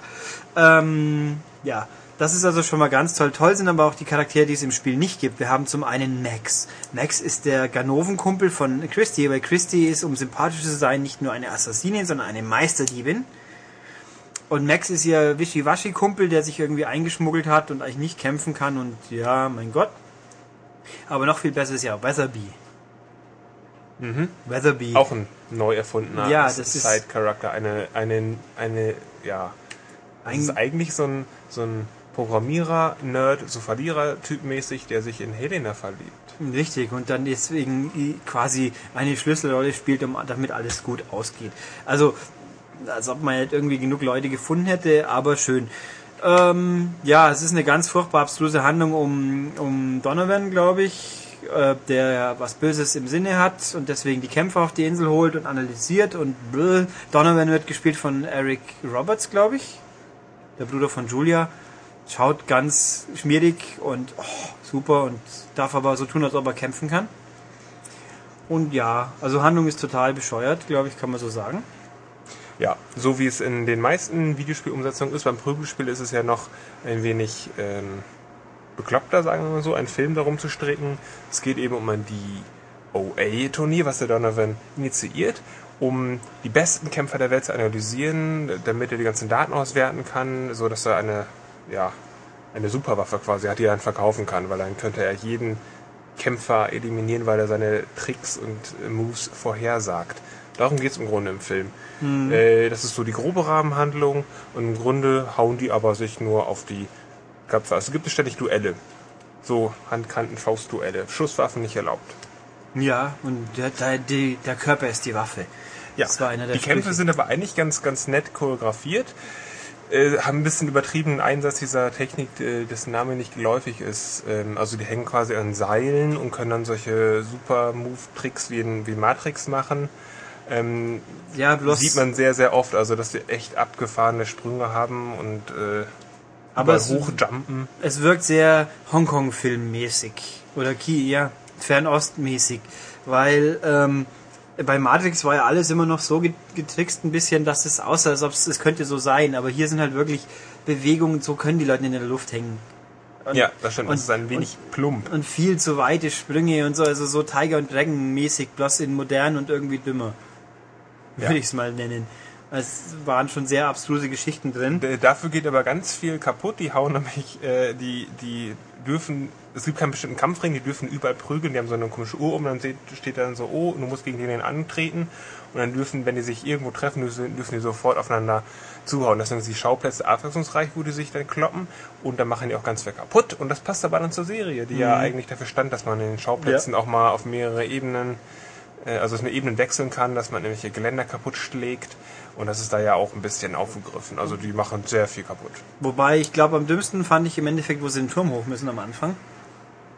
Weil nicht, um auf die Insel zu kommen, wo das Turnier stattfindet, müssen sie aus dem, aus dem Flugzeug hüpfen mit dem Fallschirm und dann äh, halt zu, zu, zum, zum Basislager und Kazumi und ähm, Christy und Tina landen irgendwie zu weit weg und müssen dann so einen großen Turm, wo innen Ein außenrum Buddha. Buddha-Turm irgendwie hoch, wo nur so alle fünf, drei Meter irgendwie ein Innenbalkon ist. Und da hüpfen es dann hoch und klettern hoch und das sieht halt richtig doof aus, weil halt wirklich so richtig mit zwei Händen im Eiltempo an einem Seil hochziehen und dann, dann wird eine hochgeschleudert und springt fünf Meter hoch und ja, gut, wenn es Absicht, nicht absichtlich war, dann war es doof. Wenn es absichtlich war, wird es trotzdem nicht viel besser. Ähm, das fand ich ein bisschen dumm und wo war es denn noch, wo ich so blöd fand? Egal, also es gab ein paar Sequenzen, war der Kampf zwischen Zack und Tina, der war, glaube ich, ziemlich cool. Da gab es auch immer, so Zeitlupen-Freezes drin, wo man den Move kurz sieht, wie es angeht, und dann macht's wupp. Und da waren ein paar echt coole Moves drin, die auch schick ausgesehen haben. Aber ja, und auch wie Helena und Christy war es, glaube ich, oder? Im Wasser. Genau. Das war auch ziemlich gut. Also es gibt ein paar Kämpfe, die echt schick aussehen. Das war ja auch ganz nett gemacht, weil es da kein, keine Szene gibt, so jetzt kämpft ihm einfach mal, sondern die hat Christy, ja die Christy, die hat sich einfach erinnert an diesen Kampf und dann gab es in Rückblenden immer diesen Kampf zwischen Christy und Helena ähm, in ganz kurzen Sequenzen. So, so wurde er dargestellt. Ach so, Also glaub, Christy das- erinnert sich, wie, wie der Kampf abgelaufen ist. Ähm, ja, und deswegen ist er relativ kurz gehalten, aber eben mit so, der Ton ist so verzerrt und ja. Es regnet und sie haben wenig an und so. Ganz, und ganz furchtbar wichtig natürlich, es wird auch Volleyball gespielt. Ja, in der Mitte des Films wird Volleyball gespielt. Und du bist ja der Experte darin, dann kannst du nochmal aufklären, was hat denn diese Beat'em-up-Serie mit Volleyball wirklich zu tun? Ja, nicht viel eigentlich, aber Tomonobu Itagaki, großer Ex-Ober-Ninja von Team Ninja, also den DOA-Fuzis, hat irgendwann mal die Idee gehabt, man müsste seine Charaktere, die weiblichen Charaktere, mal Volleyball spielen lassen. Damit die Leute auch sehen, wie toll äh, Tecmo-Leute Brustphysik umsetzen können, was bei Teil 1 für die alte Xbox noch einiger, eigentlich ganz gut funktioniert hat. Da hat das Spiel auch irgendwo noch Spaß gemacht. Also mir zumindest, weil da war auch viel Date-Sim-Geschichte drin, Freundschaften schließen, Zeug schenken und so weiter. Es war zwar noch schon abstrus, aber es hat noch halbwegs funktioniert. Auf der 360 kam dann der Nachfolger, der war äh, in allen Belangen, wie soll ich sagen, Unterdurchschnittlich? ja, es war also nicht mehr so gut. Vielleicht war, hat sie es auch völlig abgenutzt und einfach übertrieben. Also dieses, der Date-Aspekt war noch diffuser, weil man einfach so gar nicht gewusst hat, was wollen die eigentlich. Ähm, und die Brustphysik war, ja, jede Brust hatte ihre eigene Physik, sage ich jetzt einfach mal. Also wenn da ein Mädel über den äh, über den Strand gejoggt ist, dann ging es links hoch, rechts runter und andersrum. Das sah halt völlig komisch aus. Und vor allem das Nachbeben, wenn sie dann stehen blieben, sie hat nur wum, wum, wum gemacht dreimal. Eieiei, also da, ich mag sowas ja eigentlich schon gern, aber das war, Selbst dir zu viel. ja, das war nicht mehr wirklich äh, schön. Dazu fällt mir nur ein, ähm, bei diesem einen Volleyballspiel wurde der Zack synchronisiert von Dennis Rodman. Und der hat nämlich auch gefehlt in diesem Film. Also eigentlich, wenn, äh, wenn dieser, ähm, wer war das? So? Zack war irgendeine Wurst, die keiner kennt. Genau, das hätte eigentlich Dennis Rodman sein sollen, so wie der Wrestler Hulk Hogan hätte sein müssen. Ja, aber und halt auch, also wir haben den Film jetzt auf Deutsch angeschaut, um das richtige Feeling zu haben.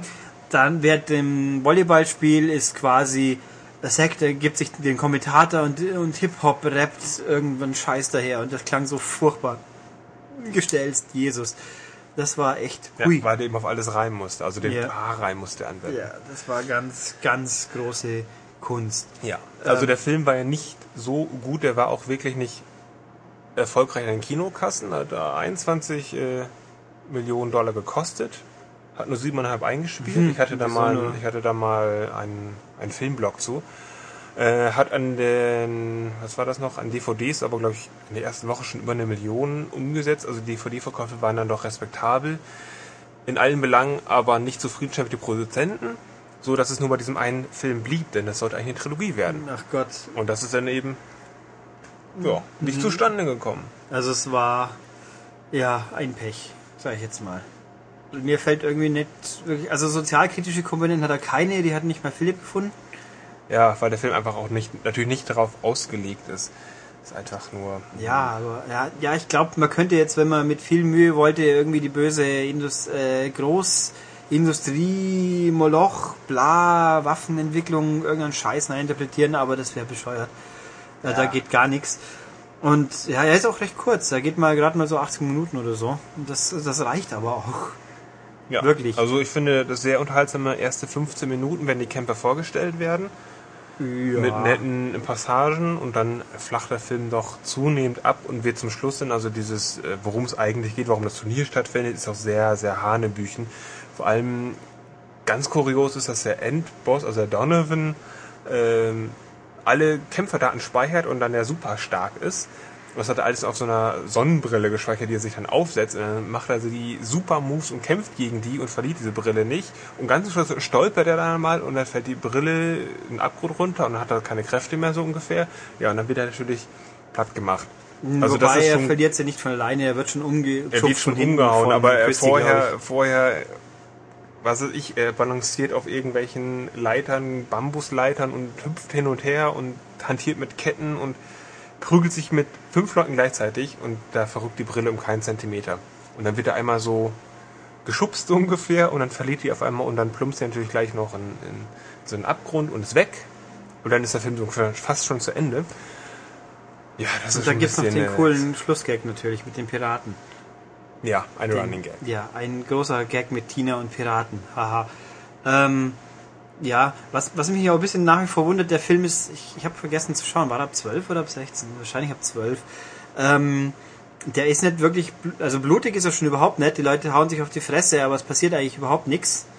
Ich fand es bloß ein bisschen obskur. Zwischendurch wird dann mal so, ja, dann äh, Hayabusa war es, glaube ich, geht hin bricht, ihm mal, bricht mal eine Wache kurz das Knick, so Ja, stimmt, das ist eine, das ist eine sehr nette Szene, weil Hayabusa möchte diese Station infiltrieren. Ach so, unbemerkt er, natürlich, Genau, genau. genau, weil er ist, ähm, weil die, was der Bruder von? Nee, er ist der beste Freund von, von ge- genau. äh, Ayate, der ja der Bruder von Kazumi ist. Genau, und deswegen hat er, fühlt er sich auch verpflichtet, diesen verschollenen Freund zu finden und deswegen geht in die Station und sagt, oh, ich mach das mal eben, ich ganz unbemerkt. Was Nein, die er? anderen sollen sie ja ablenken. Die sollen während dem Volleyball den Donovan ablenken durch ihre Reize. So Ja, genau. Und er sagt dann sich so, okay, ich mach das mal klammheimlich und check mal die Lager aus. Was macht er denn? Die erste Wache, die er sieht, bricht er gleich das Genick und legt sich mit allen anderen an, äh, haust alle zu Brei und dann denkt man sich, wozu ist das Ablenkungsmanöver eigentlich? Und wozu muss dieser Donovan so sehr abgelenkt sein, dass er das nicht mitbekommt, wenn er eh super einen Hadodri macht? Das war schon komisch. Ja, und, Also völlig irrsinnig. und irgendwo, ja. Und dann natürlich die Akupunktur des Todes, die war auch ganz klasse. Ganz wichtig, weil mit Akupunkturnadeln besiegt man die bösesten Bösewichte. Oder äh, beliebt sich selbst wieder. Hat ja auch sehr heilende Kräfte. Ähm, ach so, das war bei Tina wie, irgendwie, Wie? Kazumi, äh, das. Also ich fand eigentlich die so doof, also ich bin nach wie vor Bess Armstrong als Kevin Nash, äh, andersrum, nicht so toll, aber irgendwie hat der die besten Szenen gehabt, finde ich. So mit seiner Tochter, weil ja Tina, das ist, das ist ja auch aus dem Spielen übernommen, Tina will ja ein, ein Star sein, aber nicht ein Wrestling-Star. Das ist jetzt so doof geworden und Bess sagt, oh, komm doch zurück, dann gewinnen wir auch den Tag-Team-Titel und bla. Also auch. Und dann halt äh, trifft er sie immer in quasi kompromittierenden Situationen. Genau, wenn Tina dann mit einer anderen Frau im Bett liegt. Ja, und sie schlafen ja nicht zusammen, sie schlafen nur zusammen. Haha. Ja, es ist ein Situationskomik. ein Ja, wenig. also die aber einigermaßen gut war. Und ja. Ja. Also so quasi, hier wollen wir lustig sein und klappt, dann klappt sogar halbwegs. Und ja, aber. ja, manchmal freiwillig und manchmal auch unfreiwillig. Ja, und was, was ziehen wir also für ein Fazit? Haben wir es bereut, den Film anzuschauen? Nicht wirklich. Nicht Also wirklich bereut, weil er relativ kurz ist, weil er doch zu gewissen Teilen unterhält, weil man sich eigentlich auch denken kann, was dieser Film ist. Ähm, also echt nur so simples Haut drauf, mit ein paar netten Szenen, ähm, hübschen Mädels, schwacher Story. Ja, also besser als Street Fighter ist er schon. Ich glaube, das kann man so sagen. Also Chun Ja. Li Street Fighter, der ja irgendwie auch noch furchtbar äh, tiefsinnig und äh, dramatisch und weiß noch immer sein wollte. Das ist eine Methode. Dieser Chun Li-Film hat sich selbst sehr ernst genommen und hat aber in jeder Szene einfach nur gezeigt, dass er unglaublich schwach ist. Ein ganz, ganz blödes Drehbuch. Und das ist bei Doha etwas anders, gerade durch diese Tina-Vater-Szenen, Ja. ähm, wo dann gezeigt wird, okay, das Spiel, äh, der Film, ja, nimmt sich nicht so wirklich Also- ernst, er baut ein paar Scherze ein und, und, und zeigt die Mädels auch in so blöden Posen, also so unter dem Arsch hinweg und so, so ganz komische Einstellungen zum Teil auch. Ähm, sehr, sehr überzeichnet alles. Nur zum Ende hin, weiß ich, da hätten sie es vielleicht nicht ganz so plump machen sollen. Äh, was das- konkret jetzt?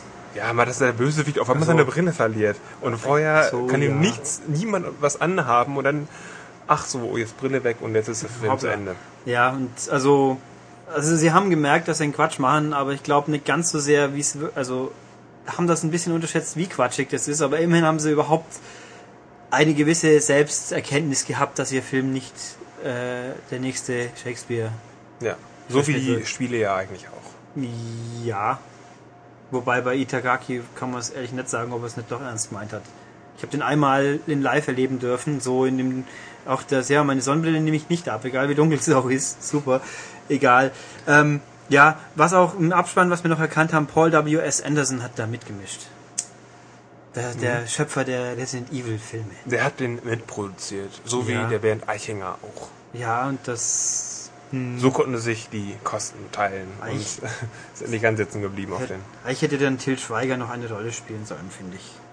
Ja, der hätte mal wieder eine blöde Wache spielen können, der nichts sagt Mhm. Oder und sowas. einfach nur äh, sein Gesicht hinhält. Ja, Till Schweiger und Videospielfilme sind ja auch mindestens zwei Stück, fallen mir spontan Äh, ein. genau, wir müssen eigentlich unbedingt mal über Dings sprechen, über Far Cry.